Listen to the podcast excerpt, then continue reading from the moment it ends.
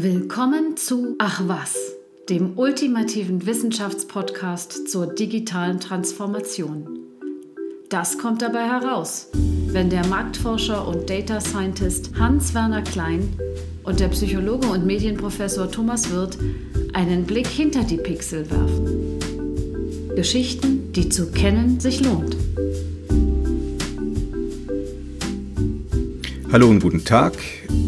Hier ist eine neue Folge von achwas.fm. Mein Name ist Hans-Werner Klein. Ja, einen schönen guten Tag auch von mir. Mein Name ist Thomas Wirth. Hallo Harvey. Hallo Thomas. Ich fange mal mit Fragen an. Das ist An sozusagen, ja, an dich. Okay, ich bereite der- mich vor innerlich. Ich nenne dir ein paar Themen und äh, dann möchte ich gerne mit dir darüber sprechen, was diese Themen gemeinsam haben. Einmal Special Interest Groups oder Foren im Netz, wie zum Beispiel ein Mercedes-Benz W126 Forum, ein Garnelenforum, also Ach. diese Tierchen, Mhm. ein Simpson Moped Forum, ein Fliegenfischen International Internetmagazin. Ah. Dann gibt es ein interessantes Forum, das heißt Nur Mut. Das ist interessanterweise das Forum des Berufsverbands Deutsche Chirurgie. Aha. Dann das Kaufinteresse zum Beispiel in der Kategorie Venetia Aurum Damenohrringe mit Murano-Glasperlen. Dann äh, der Tod durch Huftritt eines Pferdes und als letztes medizinische sogenannte Never-Events. Bei den Never-Events, wie bei den Huftritt, muss man ein bisschen was dazu sagen. Das Thema Tod durch Huftritt eines Pferdes, das wurde von einem Statistiker untersucht. Ladislaus Bortkiewicz, der untersuchte in der preußischen Kavallerie die Sterberate in Friedenszeiten über einen Zeitraum von 20 Jahren. 1875 bis 1894. Mhm.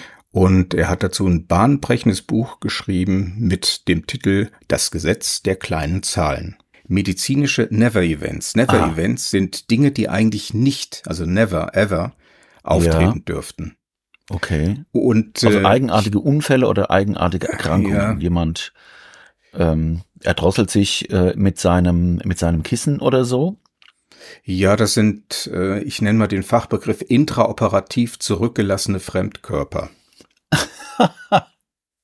Das heißt, ein Okay. Skalpell oder irgendwie ein Watteteil oder sonst irgendwas. Das sind solche Dinge wie ähm, Operation oder Maßnahme am falschen Körperteil. Ach, das sind Also alles medizinische äh, Medi Mhm. medizinische Katastrophen, äh, Genau. Menschen verursacht sozusagen. Jein, da kommen wir nämlich gleich zu. Und oder eine falsche Operation, Maßnahme wird durchgeführt, also nicht am falschen Körperteil, also anstatt links, rechts irgendwas, sondern es wird was ganz anderes durchgeführt als eigentlich geplant. Okay. Also eine OP. du wolltest dich piercen lassen und kriegst die Zähne gezogen. Irgendwie Wenn so. du das in einem Krankenhaus machen lassen kannst, könnte das passieren, ja. Das häufigste ist übrigens ein, De ein hochgradiger Dekubitus, das ist praktisch ein Durchlegen. Mhm. Ähm, und dadurch entstehen dann Wundstellen, die sich entzünden können. Da wiederum können Keime eintreten. Mhm. Ähm, das ist äh, während eines stationären Aufenthalts im Krankenhaus äh, erworben. Ähm, da gibt es pro Jahr 2021 hier als Beispiel 63 Todesfälle. Okay. Das sind jetzt alles letale äh, Dinge, von denen du gesprochen hast. Genau. Oder genau. Die letal sein können. Hm, letal bedeutet halt tödlich. Ne? Ja. Mhm. Und ähm, man könnte ja sagen, na ja, 120 Fälle bei, bei so vielen Aufenthalten im Krankenhaus, Mhm. äh, das ist ja für die Population derjenigen, die ins Krankenhaus müssen, äußerst wenig. Für den Einzelnen ist es allerdings fatal. Fatal Ja. bedeutet Mhm. tödlich. Mhm. Die Untersuchung von Ladislaus Bortkiewicz, also bezogen jetzt auf die preußische Kavallerie, das heißt die Sterberate in Friedenszeiten über einen Zeitraum von 20 Jahren, 1875 bis 1894, ist äh, ähnlich zu beschreiben. Insgesamt war das ein seltenes Ereignis, Mhm. für den Einzelnen wiederum, der betroffen war, fatal, das heißt tödlich. Mhm. Und äh, die Wahrscheinlichkeit war am höchsten, in Friedenszeiten halt durch so einen Huftritt ums Leben zu kommen. Okay. Höher als durch irgendwelche Schießunfälle. Was hat das alles miteinander zu tun? Ja, du hast erwähnt, es geht um Seltenheit in irgendeiner Form. Ne? Hm, genau. Das ist genau Und der Punkt. Das Es geht ist um ja Hm. ein interessanter, per se schon ganz interessant, weil man dann bestimmte Werkzeuge der Wissenschaft irgendwie werden so ein bisschen stumpf, wenn Dinge zu selten sind. Ne? Wir werden mal genauer in die Untersuchung des Tods durch Huftritt reingucken, weil die Bedingungen, die damals isoliert wurden und wissenschaftlich betrachtet wurden, tatsächlich statistisch betrachtet wurden, bringen uns äh, dem Thema ein bisschen näher. Wenn man eine jährlich sich wiederholende Fallzahl hat, dann könnte man sagen, es ist sowas wie, naja, wie Schicksal. Das passiert ja halt. Mhm. Wenn man aber mh, dann auf den Einzelnen geht, dann stellt man sich die Frage, ist es dann sowas wie tatsächlich Schicksal, so Determinismus? Das heißt, ob es dir passiert oder nicht, das ist irgendwie vorherbestimmt, man Mhm. kann da nichts dran machen, es ist Zufall. Ähm, und ähm, der Botjewitsch hat sich mit dem Thema beschäftigt, ist es wirklich Zufall? Also die Untersuchungen von Botjewitsch fanden Folgendes heraus. Es gibt sowas wie Umstände. Mhm. Die Umstände, die dazu führen, dass Pferde austreten und äh, dabei jemand verletzen oder sogar töten. Mhm. Diese Umstände waren zum Beispiel in der Art der Boxen. Die Umstände waren zum Beispiel auch äh, dadurch, wie man zum Pferd herantritt, ob das Pferd erschreckt wird. Mhm. Ob man zum Beispiel von hinten kommt, da kann das Pferd leichter austreten. Äh, bei Angriffen von vorne bäumt es sich auf. Es gab also Ereignisse, die in den Umständen lagen und der Art zum Beispiel, wie die Pferde mh, auch im Stall gepflegt wurden und Mhm. wie sie in den Boxen einstanden. Es gab andere Umstände, die lagen in dem Verhalten zum Beispiel der Offiziere und äh, das konnte quantifiziert werden. Dann gab es einen ungeklärten Rest, wo man sagen konnte, da war weder irgendwas verkehrt mit der Box, noch war Mhm, irgendwas mhm. im Verhalten erkennbar jedenfalls des, äh, des Offiziers verkehrt, sondern es ist passiert. Das, was man Unfall nennt. Das heißt also, es war selten, aber man konnte es bis auf einen Rest ähm, Hm. erklären und damit war es kein Schicksal. Hm? Ist das Es die, war kein Schicksal, Logik? genau. Sondern man hat Das ist die Logik. Hm? bestimmte systematische, ja, das sind ja Verhaltens, Verhaltensfehler auch, oder? Wenn du auf so ein Pferd zugehst Ja, und es erschreckst. Ja, mhm. okay. Hm? Umstände der Haltung Mhm. dieser Pferde, Umstände im Verhalten gegenüber diesen Tieren. Und äh, über diese Analyse, die als statistisch begründet war, konnte die Zahl dieser tödlichen Unfälle reduziert werden. Mhm. Okay. Vorher hatte man angenommen, naja, es passiert halt, war die Schuld des Offiziers oder das war halt ein Pferd, was sofort erschossen werden muss. Das Mhm. war ein bösartiges Pferd. Und ähm, durch die Analyse konnte man genauer hinsehen, wann tritt denn dieses Ereignis auf und was muss getan werden, damit dieses Ereignis nicht auftritt. Mhm. Genau das gleiche bei den medizinischen Never-Events. Wenn man sich das genauer anguckt, also es gibt in diesem Bereich in Deutschland eine Meldepflicht und es Mhm. gibt eine jährliche Auswertung, was alles passiert ist, welche Never-Events eingetreten sind und daraus folgend Hinweise bis hin zu Vorschriften, was getan werden muss, damit das nicht mehr auftritt. Also Das heißt, es gibt so eine Art werden. Katalog, es gibt, gibt ja Mhm. so eine Art Katalog von Events, also die Genau. Anzahl ist endlich sozusagen, die man da betrachtet. Ja, das wird jährlich ergänzt durch Dinge, die Können auch noch neue dazukommen. Mhm. Aber es gibt einen Katalog und das werden wir auch in den Shownotes verlinken. Mhm. Seltene Ereignisse, die trotzdem in ihrem Auftreten erklärbar sind. Population, das heißt auf eine ganze Gruppe von Menschen. Mhm. Jetzt haben wir ja einen Podcast, da geht's nicht um Medizin, da geht's nicht um, um preußische Offiziere, sondern wir beschäftigen uns mit dem Thema Web. Digitale Transformation. Digitale Transformation. Und auch die digitale Transformation ermöglicht es uns, Mhm. äh, dass wir uns mit seltenen Ereignissen beschäftigen. Seltene Ereignisse, mh, allerdings in einer ganz anderen Art. Thomas, wir haben uns schon mal mit dem Clue Manifest beschäftigt. Und zwar war das in unserer Mixtape-Folge. Ja. Und ähm, da ging's um Folgendes, dass ähm, es sozusagen eine erste Rebellion gab gegen eine Art von Kommerzialisierung des Webs und darauf Mhm. hingewiesen wurde, dass man mit dem Web doch ganz anders umgehen könnte. Es wurde formuliert in 95 Thesen kommt einem irgendwie bekannt vor. Da mhm. gab es schon mal jemanden, der angeblich mhm. 95 Thesen irgendwann eine, äh, an eine Kirchentür äh, gehämmert hat. Mhm. Die Idee, wir haben eine umfassende globale Vernetzung von Menschen. Mhm. Das Interessante dabei wäre, wenn man alle miteinander verknüpfen kann und jeder seine Meinung frei äußern kann, dass es sowas wie Gatekeeper nicht mehr gibt. Gatekeeper sind diejenigen, die bestimmen, was in den Medien erscheint, mhm. ähm, welche Meinungen in den Medien geäußert werden und ähm, welche Meinungen in den Medien halt nicht geäußert werden dürfen. Heute kommt es einem äh, beinahe selbstverständlich vor, weil wir halt alle seit Jahren daran gewöhnt sind, dass es diese Netze gibt, aber die gab es ja damals noch nicht. Die sind ja damals mhm. neu entstanden. Und mhm. deshalb, das, äh, deshalb war das damals, glaube ich, auch so ein revolutionärer Gedanke oder eine Entdeckung quasi. Mhm. Ja, ja. Mhm. ja. Was passiert mit der Menschheit, wenn sie plötzlich auf diese Art vernetzt wird? Und die Ideen, die daraus entstanden sind, ist zum Beispiel äh, die, die Möglichkeit, äh, dass äh, Unternehmen sich auch anders in ihrer Kommunikation darstellen müssen. Das bedeutet, dass es nicht mehr eine Werbeabteilung oder eine Kommunikationsabteilung, eine Public Relations Abteilung gibt, die definiert, was äh, erzählt wird, also sozusagen das Narrativ erzählt, sondern die Anführungszeichen jetzt Konsumenten, die Nutzer von Dingen, von Produkten können untereinander kommunizieren als mhm. Idee und sich austauschen über Vorteile, Nachteile eines Produkts mhm. und können diese Produkte beurteilen und können ihre eigene Stimme zu diesen Produkten abgeben. Mhm. Seltene Ereignisse, seltene Produkte, Wünsche von Kunden zu erfüllen, hat ja auch eine gewisse wirtschaftliche hm, interessante Komponente. Also, wenn man sich das vorstellt, man betreibt selbst einen Laden. Also du würdest zum Beispiel einen Schallplattenladen betreiben. Das sind Vinylplatten, die gab es früher mal vor den CDs noch und mhm. kommen jetzt wieder. Mhm. Ähm, wie, wie legst du das an? Welche welche Platten würdest du den Kunden anbieten? Ich glaube, das will, du willst so ein bisschen möglicherweise auf die Frage raus, ja, wie, wie viele Platten kann ich denn jetzt kaufen und wie selten dürfen die denn sein? Mhm. Ne, weil wenn ich jetzt von jedem, der da kommt, jeden auch die speziellsten Scheiben einkaufe, die die mitbringen, dann platzt mir irgendwann das Lager. Mhm. Ich glaube, ich würde Marktforschung machen. Sehr gut, genau.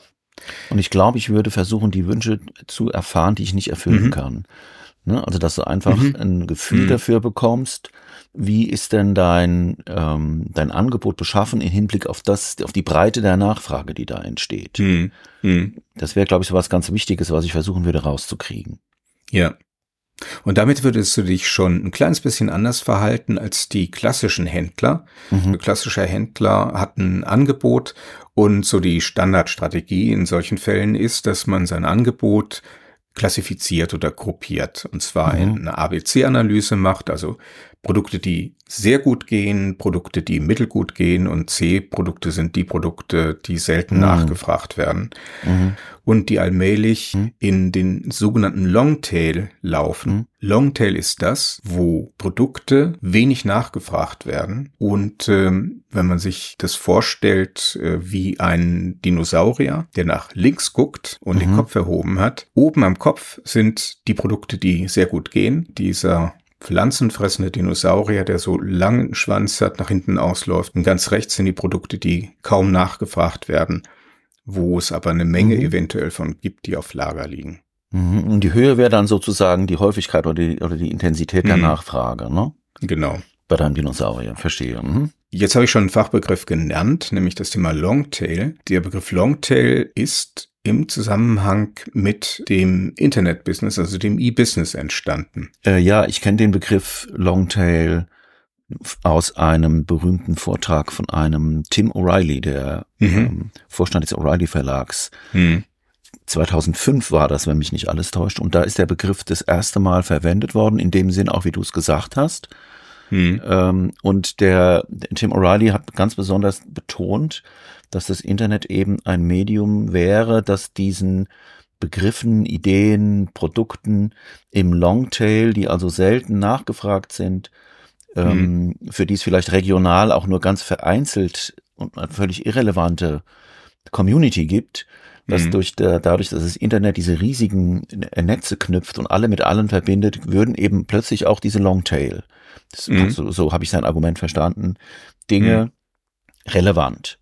Mhm. Und ähm, da ist mir der Begriff das erste Mal also ich kannte das auch vorher, diese Kurve, von der du erzählt hast, aber da ist er mir das erste Mal unter dem Begriff Longtail über den Weg gelaufen. Es war eine kleine Revolution für die mhm. Wirtschaft, äh, gerade für das E-Business. Es war die Vorstellung, dass man tatsächlich einen großen Markt bedienen kann, wenn man alle diejenigen betrachtet, diese, die selten, aber dieses eine Produkt oder wenige Produkte mhm. nachfragen. Mhm.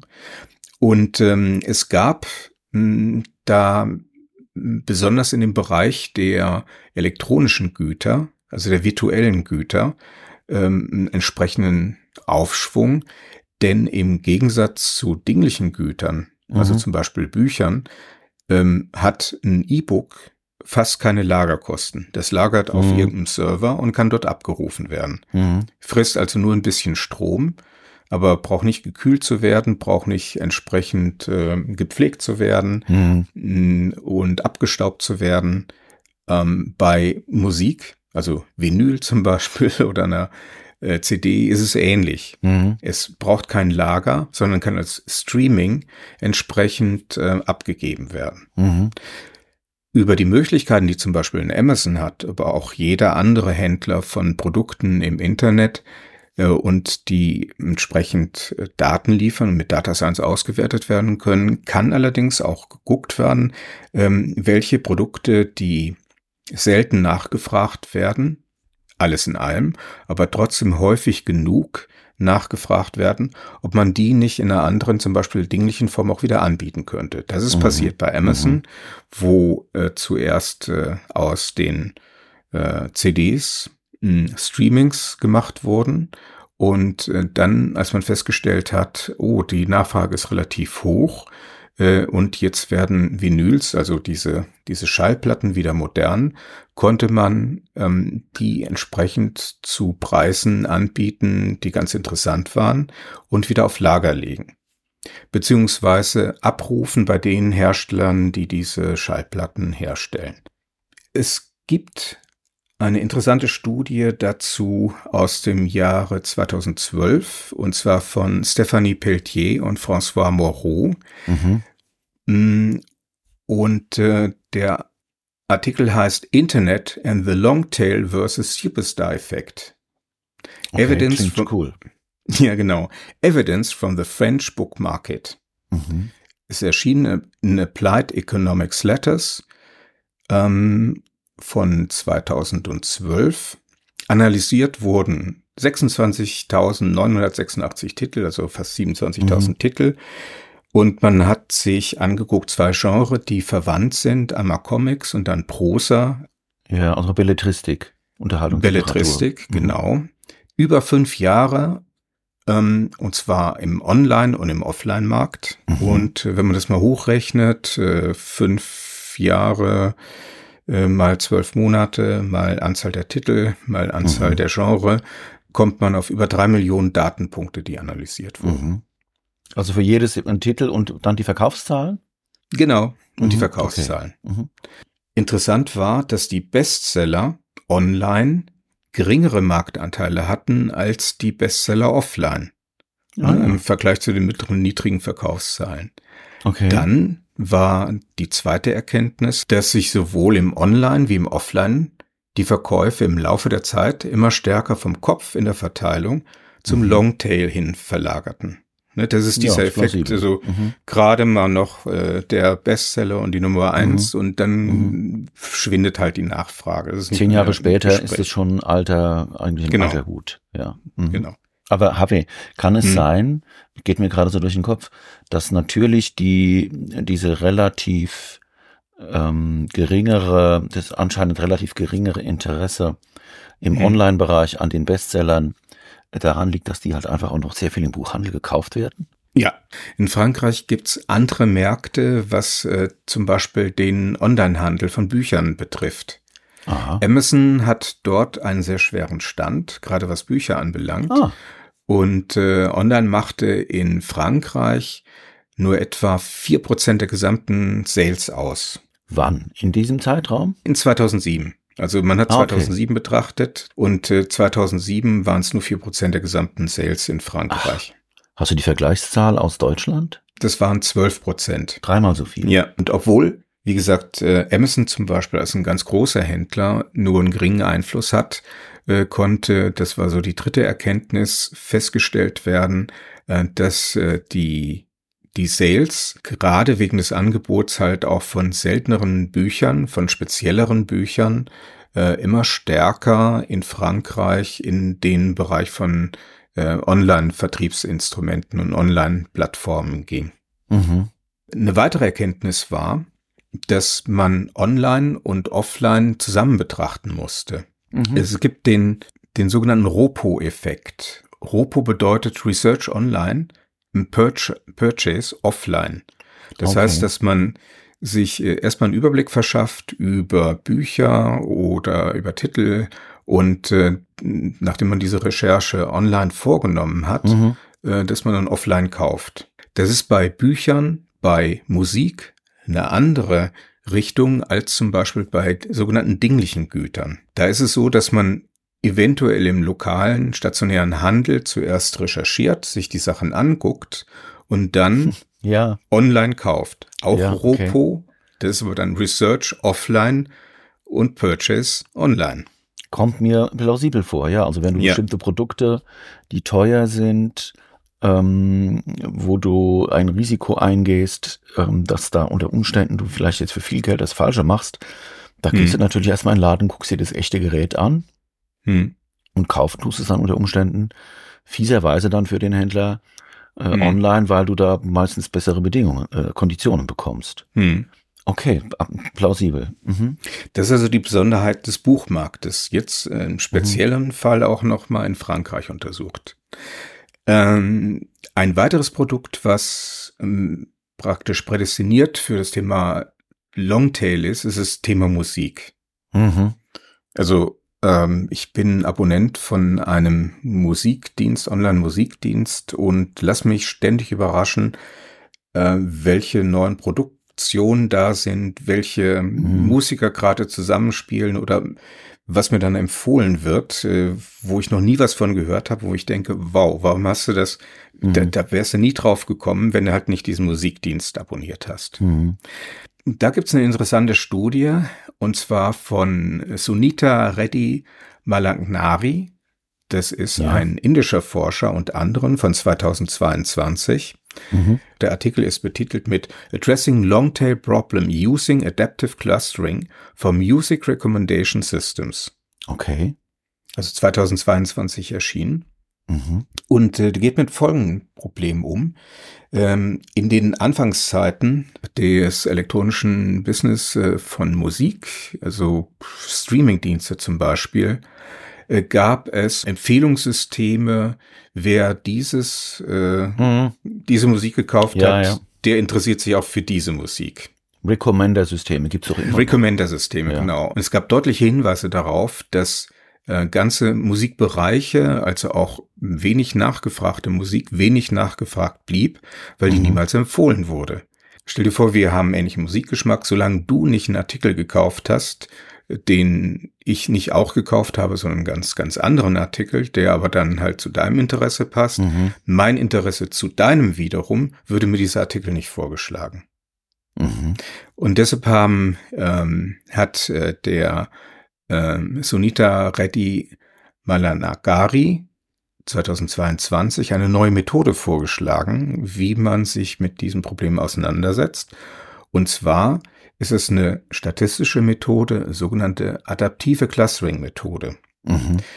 Es werden die Produkte nicht nach der Kaufempfehlung ausgewertet, wer das gekauft hat, kauft bestimmt auch dieses, mhm. sondern wie ähnlich sind sich Musikstücke.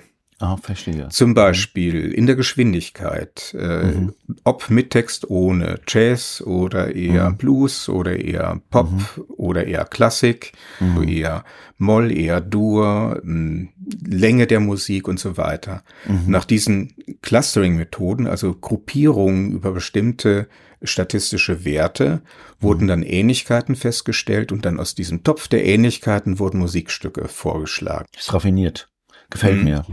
Nachdem das gemacht wurde, mhm. sind auch wieder Studien durchgeführt worden. Es kam dann als Ergebnis äh, zum Vorschein, wenn man das so macht, also dieses adaptive Clustering mhm. anwendet, mhm. im Vergleich zu den üblichen Recommender-Modellen, also Ähnlichkeitsmodellen, ja.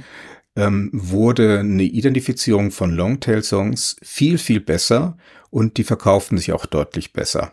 Ist absolut plausibel. Ist eine gute Idee, das so zu machen. Mhm. Das ist also die Möglichkeit, äh, die man da in dem, mhm. in dem Markt äh, dann auch nutzen kann. Mhm. Könnte jo, man, ich überlege gerade, wäre mhm. eventuell auch übertragbar auf andere Arten von Inhalten. Ne? Man könnte eventuell auch Texte beurteilen lassen nach ihrer Ähnlichkeit äh, und auch nach ihrer Atmosphäre. Und mhm. ähm, dann fände ich auch, dass als Ergänzung zu diesen üblichen ähm, Empfehlungssystemen sehr, ja, rundet die Sache so ein bisschen ab weitere Märkte, die es halt gibt. Ich komme mal auf einen Bereich, äh, wo man denkt, das müsste doch auch was sein, nämlich die Mobile Apps, also die Apps für dein Smartphone. Mhm. Am Anfang war die Idee, dass die Apps, also die kleinen Programme, die geschrieben werden, natürlich äh, von denjenigen, die die mobilen Endgeräte betreiben, hergestellt werden. Die wussten am besten, was passt drauf. Die kannten die Sicherheitsmöglichkeiten und äh, es wurde kaum eine Möglichkeit gegeben, dass die, dass selbstgeschriebene Apps oder von kleinen Firmen geschriebene Apps eine Chance hatten, zum Beispiel auf ein iPhone zu kommen. Mhm. Ich weiß nicht, ich erinnere mich noch an diese Diskussion, warum lasst ihr uns denn nicht mit diesen Apps drauf? Da muss man mh, hm, ein, ja, ein Jailbreak machen, so heißt das. Also man muss mhm. aus dem Gefängnis ausbrechen und äh, dann, um dann andere Produkte als die Produkte von Apple auf das iPhone zu kriegen. Mhm. Bis dann Apple erkannt hat, okay, wenn, dann könnten wir einen Marktplatz gestalten, äh, und dann haben wir auf der einen Seite die Möglichkeit, ganz viel Software hm, auf äh, diese Telefone zu bringen und auf der anderen Seite auch noch mitzuverdienen an Software. Und wir haben auch noch die Möglichkeit zu überprüfen, ob die bestimmten Sicherheitsvorschriften mhm. genügen ne, damit man also nichts Böses damit machen kann. Bei den Android-Handys, also Google, ist es ähnlich gewesen. Mit diesem Thema hat sich hm, speziell für den Aspekt Google Play, wo gesagt wird, da wird jetzt nicht so viel kontrolliert und da gibt es eine Unmenge an Apps, ähm, man glaubt ja gar nicht, wie viele Apps da sind. Äh, äh, Gerade in Google Play sind viel mehr Apps zu haben mhm. als in, im äh, Apple App Store. Mhm. Mit diesem Thema haben sich Nan Song und Florian Michaelis beschäftigt. Die haben beide ihre Heimat in der ETH Zürich auf einem äh, Symposium on Applied Computing. Die hat, das hat stattgefunden im März 2013.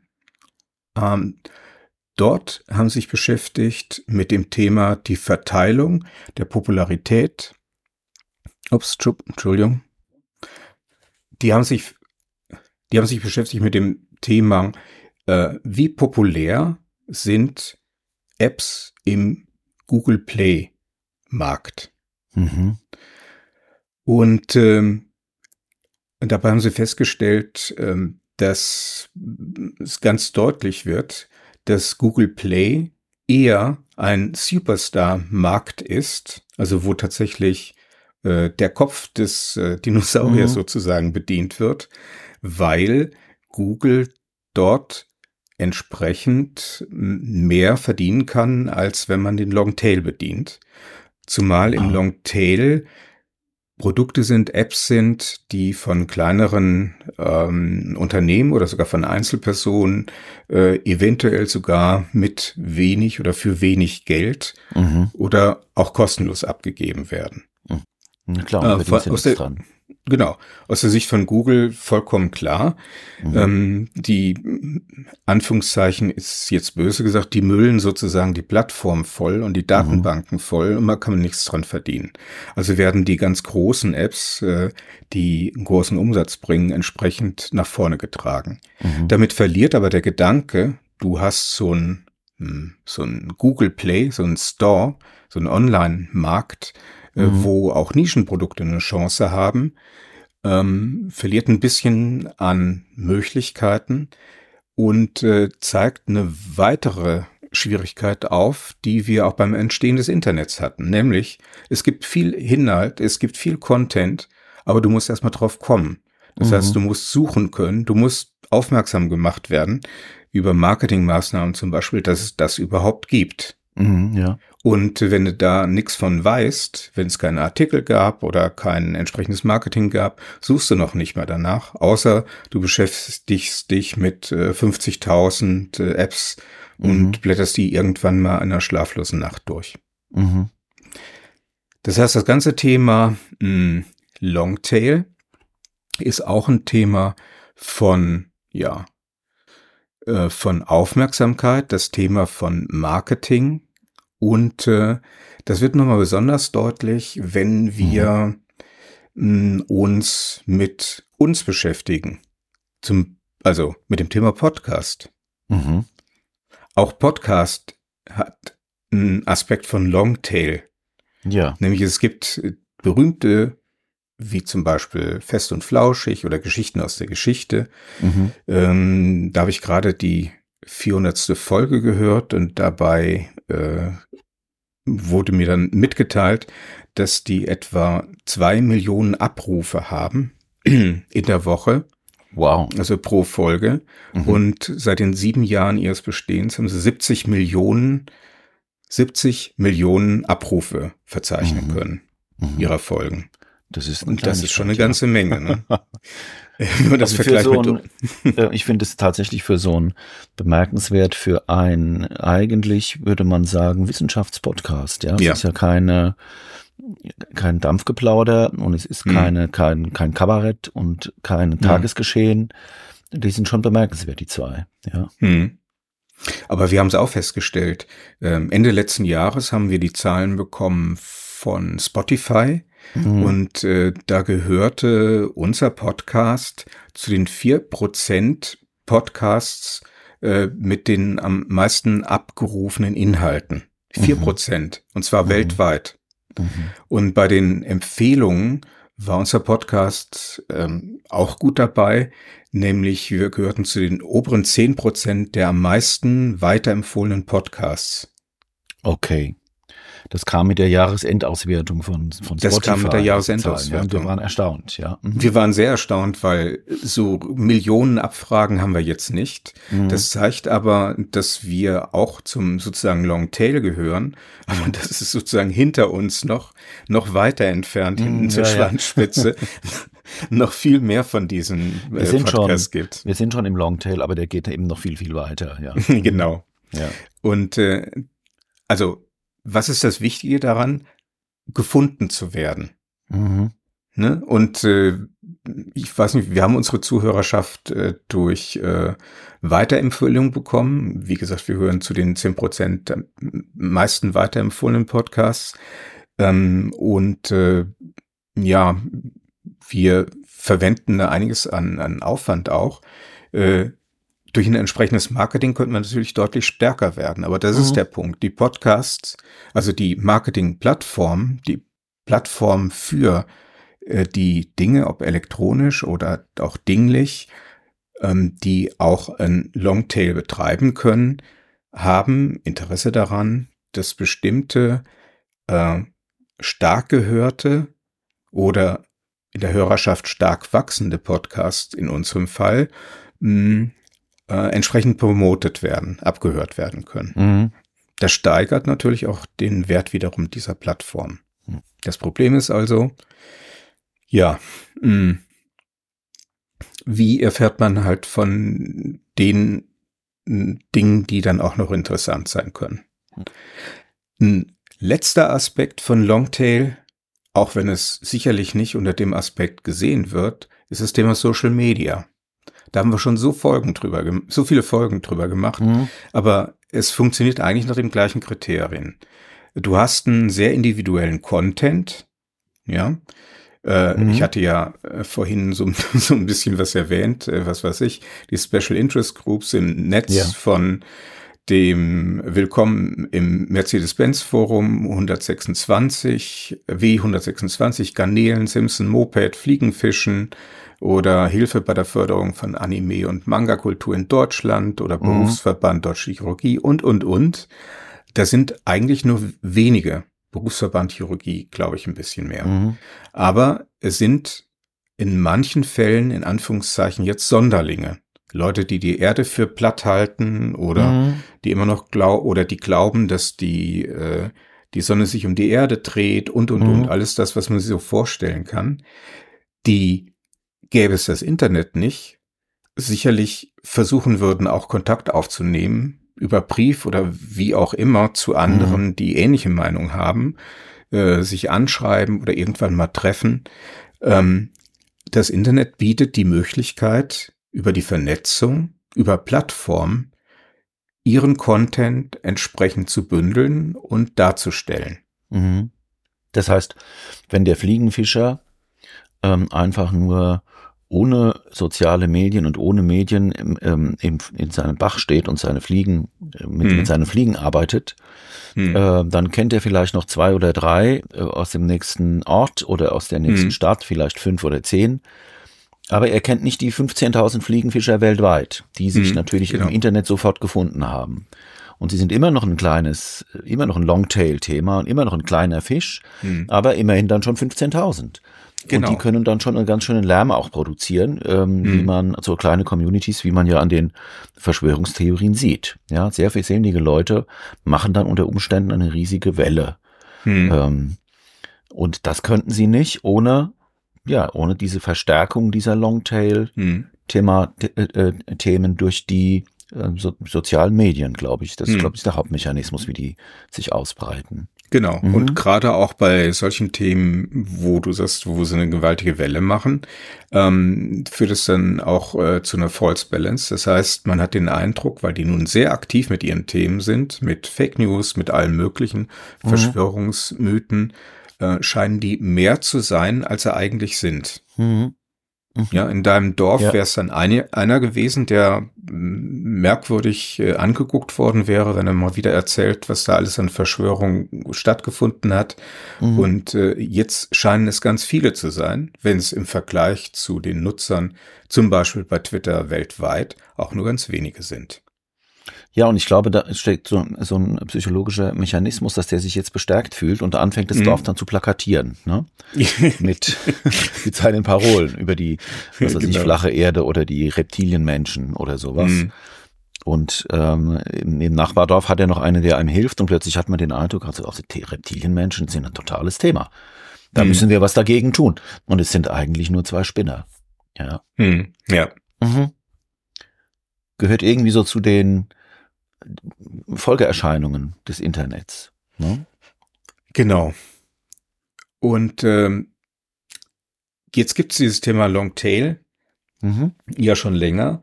Und es gibt natürlich auch inzwischen Kritiker dieses, äh, dieses Themas. Und äh, einen sehr interessanten Artikel habe ich gefunden von dem Professor äh, Philipp Napoli. Der ist mhm. Professor at, äh, an der Duke University, USA. Mhm.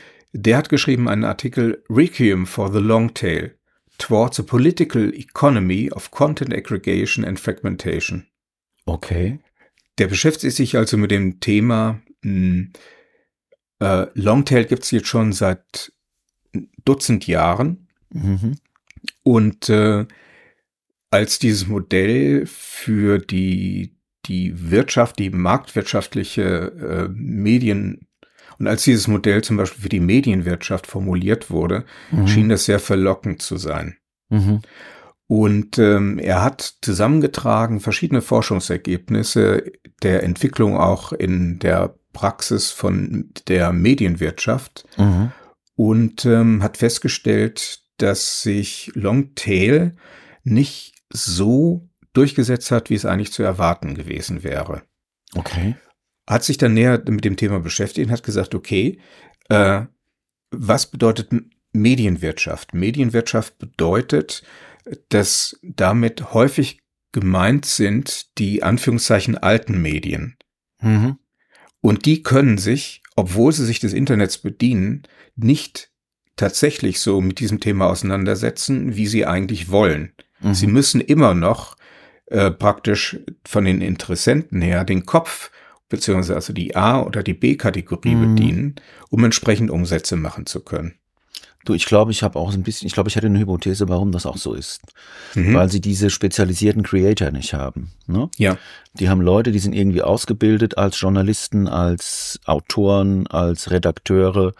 Aber was zur, zum Kreieren eines Longtail dazugehört, mhm. sind Leute, die ähm, entschlossen sind, diese speziellen Themen, die auch, die auch gewissermaßen äh, engagiert sind in diesen speziellen Themen. Oder kann es das sein, dass das ein Teil der Erklärung ja, ist? Das ist ein Teil der Erklärung. Mhm. Das ist ein Teil der Erklärung, der sagt, okay, wenn jetzt ein Abgesang auf äh, ja, Long Tail stattfindet, mhm. muss man sich ganz genau angucken, wer denn da singt. Mhm. Ja, und es sind meistens diejenigen, die es nicht hingekriegt haben, mhm. äh, tatsächlich den Longtail zu bedienen oder das überhaupt zu begreifen, dass mhm. es Special Interest Groups sind. Mhm. Ja, da wird natürlich in einem Stern, in Spiegel, in Zeit nichts für die Fliegenfischer angeboten. Ja. Mhm. Jedes genau. Mal. Da gibt's Spezialmedien für. Genau. Und deshalb also, ist das irgendwie nicht so gängig für diese großen genau. äh, Mainstream-Anbieter. Ja. Die können das immer noch nicht. Das mhm. ist also die Aussage. Mhm. Plausibel. Okay, jetzt haben wir so uns so einiges angeguckt. Ähm, was wir feststellen können, ist, äh, wie schon lange behauptet, was die Medien anbelangt und die Vernetzung anbelangt, ist die Welt ein Dorf geworden. Hm. Ja, und äh, damit könnte sich auch eventuell wirtschaftlich gesehen ein Wunsch von ähm, einigen erfüllen, nämlich dass Wünsche aller erfüllt werden. Also dass man entsprechend dran verdienen kann. Okay. Das klingt ein bisschen beunruhigend. Ja, die Frage ist nur, wer macht das? Wer kann das? Können das tatsächlich mhm. die Anführungszeichen alten Industrien? Kann es die alte Wirtschaft? Oder gibt es da andere, die diese Modelle erfüllen? Äh, die Frage haben wir schon öfter beantwortet. Also etwas wie Facebook gab es vorher nicht. Und das bedient diese Wünsche. Mhm der Kommunikation, des Austauschs untereinander. Ein Großanbieter, ein Riesenkaufhaus wie Amazon gab es vorher noch nicht. Die bedienen aber größtenteils diese Wünsche. Mhm. Auch die in den Longtail reingehen. Äh, nicht, weil die riesige Lager haben, sondern die haben entsprechende Verträge mit denjenigen, die das herstellen genau. können. ja. wenn du die sozusagen mit ins Boot holen kannst, diese Special Interest mhm. Leute. Und das machen die, indem sie denen, denen dann spezialisierte Shops anbieten oder spezialisierte Verträge, genau. dass sie ihre Produkte auch anbieten können. Ja. Mhm. Mhm. Die stellen praktisch die Regale zur Verfügung äh, mhm. und äh, verdienen dran. Die Abrechnungsmöglichkeiten und verdienen dran. Die Versandmöglichkeiten mhm. und verdienen dran. So dass man auch äh, in einem Universum von 19.980 handgemachten Produkten im Bereich von Schmuck, äh, die Nummer 542 von handgemachten Ohrringen anbieten kann, nämlich diese Veneziarum Damenohrringe mit Murano-Glasperlen, die ich vorhin okay. erwähnt habe, als was ganz, ganz Seltenes. Die gibt es wirklich. Die gibt's wirklich. Okay. Die gibt's wirklich und Amazon kann die anbieten. Ist das was Teures? 50 Euro, 49 irgendwas. Ach, das geht ja noch. Ich dachte jetzt, weißt du, Murano-Glas, das ist jetzt also nicht nur was, man hat ja dann auch manchmal die Idee, es ist selten, da muss es auch teuer sein. Mhm. Aber gut. Ne, muss es im Longtail, glaube ich, nicht. Also wenn du so Geschäfte machst, muss es auch nicht teuer sein, mhm. äh, weil derjenige, hauptsächlich der Geld verdient, ist ja der, der, die, der das sozusagen ausbreitet. Na, obwohl, nein, ist es, ich überlege mir gerade, ob es jetzt so, ob wer, wer da, wer da jetzt profitiert. Eigentlich profitieren ja in, in dem Zusammenhang könnte man sagen, ich bin jetzt mal ganz optimistisch, profitieren doch alle davon. Die Special, Special Interest ähm, Zielgruppen, die diese Produkte kaufen können, die hm. Hersteller, die sie hm. herstellen und verkaufen und jetzt Umsätze damit machen hm. und die großen Plattformen, die beide miteinander in Verbindung bringen und daran hm. nochmal Geld verdienen. Das ist durchaus der Fall. Mir ist jetzt auch tatsächlich Booking äh, nochmal durch mhm. den Hinterkopf und ich habe mich gefragt jetzt, dieser ähm, äh, Hausbesitzer in ähm, oder dieses, dieses, sagen wir mal, Bed and Breakfast mhm. irgendwo in einer ländlichen Region, mhm. ähm, das ist ja eigentlich auch ein Special Interest Angebot, eigentlich auch ein Longtail-Angebot, weil es nur für mhm. die Leute relevant ist, die jetzt meinetwegen, du hast sowas, was weiß ich, in Südfrankreich, im, im mhm. Hinterland, ähm, nur für die Leute, die dort Urlaub machen wollen, und das sind gar nicht so schrecklich viele, mhm. ne, wenn man es über die ganze Welt verteilt. Oder kann man das sagen, ist das auch Longtail, was da stattfindet? Eigentlich ist es auch Longtail. Das ist ein Special Interest Group. Also ich habe mal Urlaub ja. gemacht in Südfrankreich, in Pyrenäen. Mhm. Und äh, zwar in, hatten wir da äh, unser Domizil aufgeschlagen in einer alten Wassermühle. Mhm. Ja, genau so. Und es sollte auch so was Besonderes sein. Es war jetzt noch vor Internet. Mhm. Und wie sind wir dran gekommen? Das war eine Kleinanzeige, glaube ich, in der Frankfurter Allgemeinen. Ach. Da sind wir auch bei einem ganz wichtigen Punkt. Also wenn wir noch so ein, so ein Fazit nehmen, die Welt ist also mhm. ein Dorf, Marktplatz für alle, alle Wünsche können erfüllt werden. Mhm. Ähm, und die Frage, funktioniert das eigentlich noch, das globale Dorf, wenn insgesamt Handel und die Wirtschaftsmodelle globalisiert sind? Mhm. Ne? Also wenn sowieso die Angebote schon global sind, mhm. äh, wie, wie, wie kann man dann noch weiter in Kommunikation gehen? Oder funktioniert das Ganze, dieses Mitmach-Web und äh, dieser Longtail-Ansatz nur unter den Bedingungen, dass man sich doch wieder in ähm, die Abhängigkeit von großen Plattformen hm. begibt, die gewinnorientiert sind. Das hm. heißt, wir können Verstehe, alle, ja. ich weiß nicht, mit irgendwelchen Leuten uns austauschen in Kanada, mhm. Südafrika, mhm. in Thailand, ich weiß nicht was, aber das mhm. findet dann statt auf einer Plattform, die betrieben wird, die mit äh, dem Thema Daten, die dort ja mh, hm, erhoben werden können, sozusagen von mhm. denjenigen, die sich da bewegen, oder über das Thema möglichst lange die Leute auf der Plattform zu halten, damit entsprechend Werbung geschaltet werden kann, äh, kommerzialisiert sind, aber dann halt auf einer globalen Ebene. Mhm komme ich wieder mit Leuten tatsächlich in Kontakt, wie ich es mal haben wollte? Oder wird es eingeschränkt durch die Plattformen, auf denen ich mich bewege? Ist die Frage. Mhm. Das heißt, die Plattformen sind kein, die Plattformen, wenn man die betrachtet, das sind einfach, das ist ja der komplette Dinosaurier. Mhm, ja? Genau. Und der ähm, ernährt sich von diesem ganzen äh, Vorgang und ähm, ja, das ist schon interessant. Habe, was mir noch durch, durch den Kopf gegangen ist, hm. also wenn wir jetzt so ein bisschen zur Bilanz kommen, ja, ja. Ähm, was mir noch so durch den Kopf gegangen ist, du hast am Anfang, das fand ich sehr interessant, diese Frage dieser Never-Events oder dieser hm. seltenen, ne, die Pferde, die äh, hm. Leute treten. Mir ist das irgendwie, mir kommt das irgendwie bekannt vor. Ne? Also die Frage, ähm, wie wichtig ist, wie wichtig ist denn jetzt eigentlich so eine kleine Gruppe oder wie wichtig ist denn so ein Event, das mhm. da stattfindet? Mhm. Und ähm, weil es ja ein bisschen, das finde ich den positiven, wie soll man sagen, den, den positiven Nebeneffekt von diesem mhm. Longtail ähm, Überlegungen, dass eben alle, auch kleine Gruppen plötzlich wichtig sind. Ja, plötzlich sind eben auch diese kleinen, die bringen plötzlich etwas. Es waren vorher vielleicht nur Special Interest Spinner, die hat, hat, hat sich keiner die Mühe gemacht, die irgendwie zu unterstützen.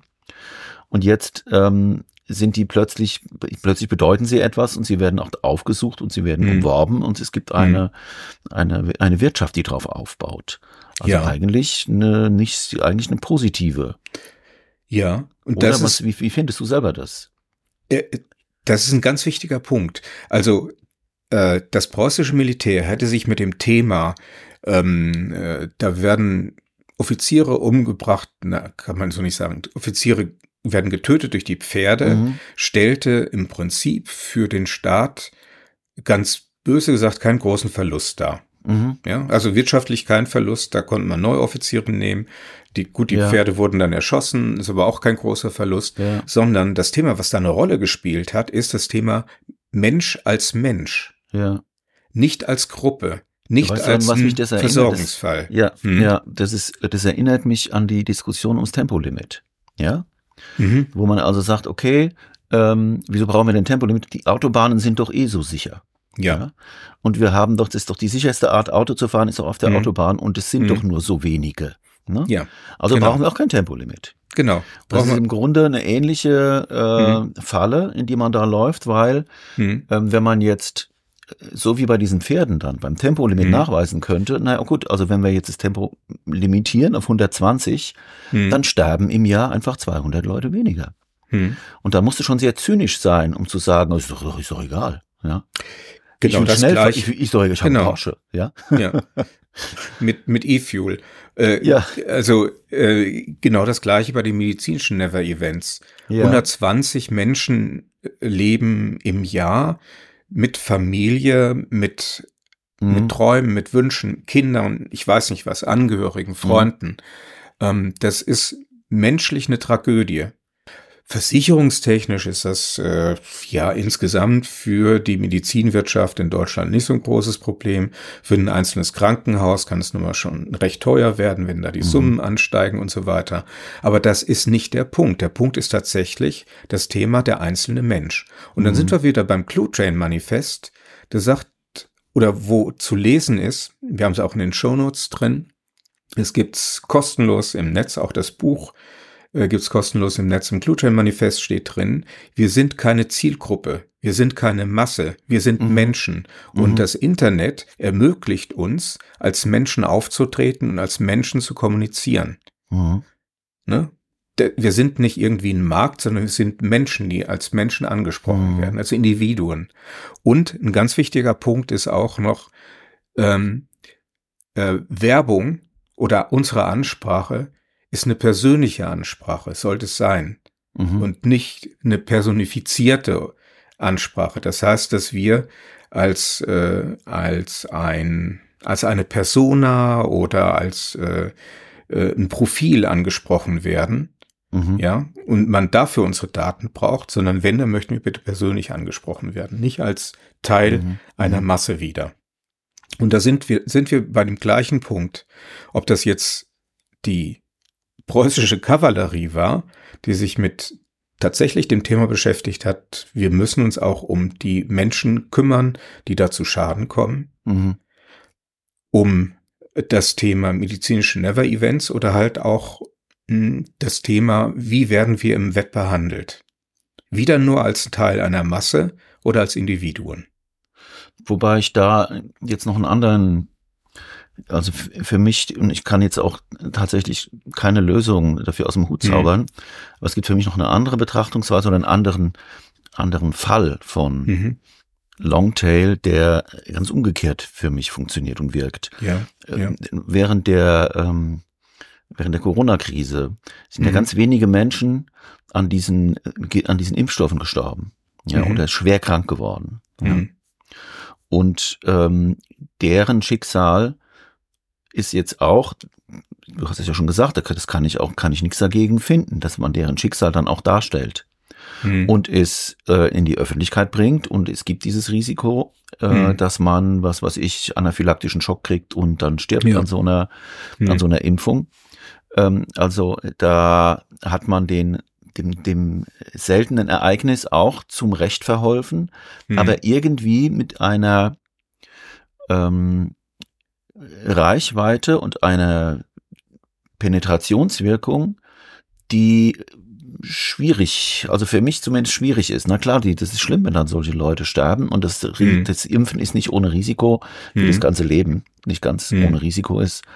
Aber ähm, da hätte trotzdem nach meinem Bauchgefühl man eher die Zahlen dazu, immer, immer die Zahlen dazu sagen müssen. Okay, hm. das ist jetzt hm. einer von 95.000, dem das passiert hm. ist. Hm. Und ähm, ja, wenn die, weiß ich habe so diese beiden, ich sehe da so diese beiden Richtungen. Ne? Das eine, hm.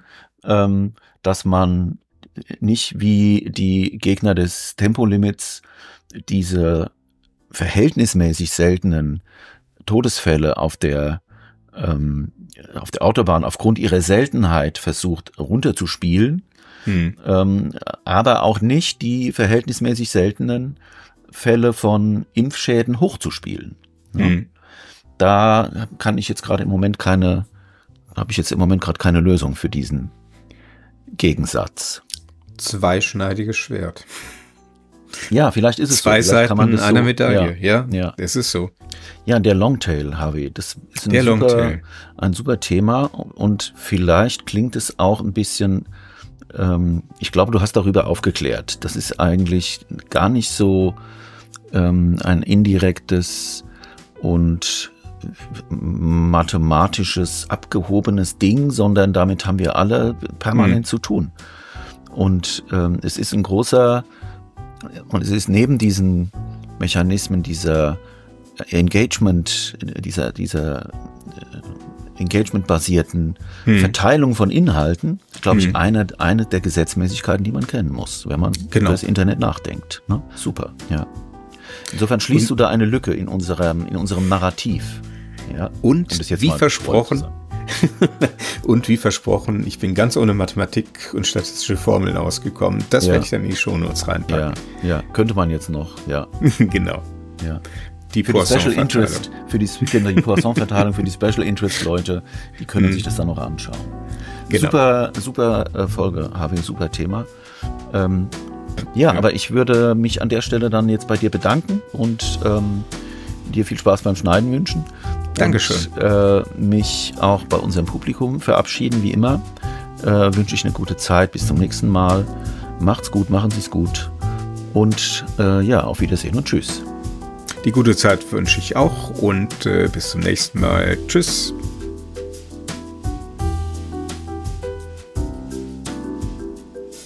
Das war Ach was, der Wissenschaftspodcast zur digitalen Transformation. Informationen über das Projekt findet man unter www.achwas.fm. Und außerdem Hintergründe zu den Podcast-Beiträgen und Links zu den Quellen. Ach was ist auf Facebook, Twitter und Instagram zu finden. Natürlich sind auch Follower, Kommentare und Empfehlungen auf Plattformen wie iTunes und Spotify willkommen. Vielen Dank fürs Zuhören. Bis zum nächsten Mal.